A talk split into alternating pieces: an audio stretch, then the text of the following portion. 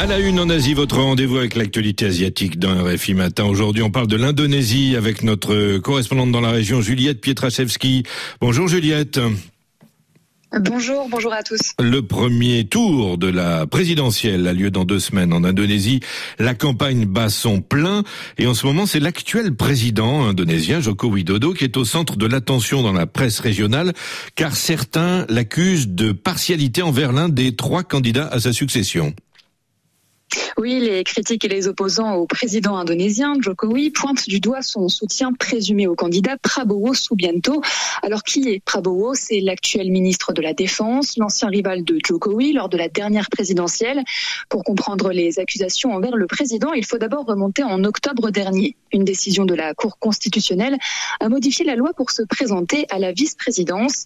Parmi les modifications, un changement d'âge légal. Gibran Rakabuming Raka, le fils aîné de Jokowi, décide alors de devenir candidat au poste de vice-président. Il forme alors un duo avec Prabowo, un fait très commenté dans la presse. Rapidement, euh, des critiques accusent le président indonésien d'abus, cherchant par la même occasion à fonder une dynastie euh, politique.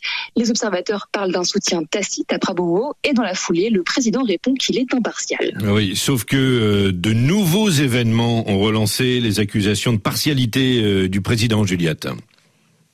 Oui, la semaine dernière, un groupe de la société euh, civile indonésienne, appelé le Mouvement national de conscience, s'est adressé aux organisateurs du scrutin et aux institutions gouvernementales. Il a appelé, je cite, à défendre les valeurs démocratiques pendant tout le processus électoral. Mais ce qui a surtout relancé à nouveau les critiques, c'est la diffusion en ligne de photos du président avec le candidat Prabowo lors d'un dîner privé au début du mois. Selon euh, le média indonésien Tempo, Widodo chercherait à renforcer son soutien à Prabowo car il ne serait peut-être pas en mesure d'obtenir une victoire nette au premier tour. Oui, alors le président indonésien euh, lui-même a tenté de remettre euh, les choses au clair ces derniers jours concernant euh, sa position durant cette élection, après des déclarations qui ont donc fait jaser dans la presse. Oui, interrogé euh, la semaine dernière par les médias, Jokowi a finalement déclaré que le fait d'exercer une fonction publique ne l'empêchait pas de faire campagne pour les candidats aux élections. Un discours prononcé en déplacement avec le candidat et ministre de la Défense Prabowo face à des réactions euh, extrêmement négatives, notamment chez les autres candidats à la présidentielle. C'est dans une vidéo YouTube que le président a tenté d'arrondir les angles et à nouveau se défendre de ses critiques. En résumé, il explique qu'il ne faut pas sortir ses commentaires de leur contexte et il assure avoir précisé simplement la loi indonésienne. Que dit cette loi? Que le président et vice-président en poste sont autorisés à participer aux campagnes électorales tant qu'ils n'utilisent pas euh, les installations euh, gouvernementales.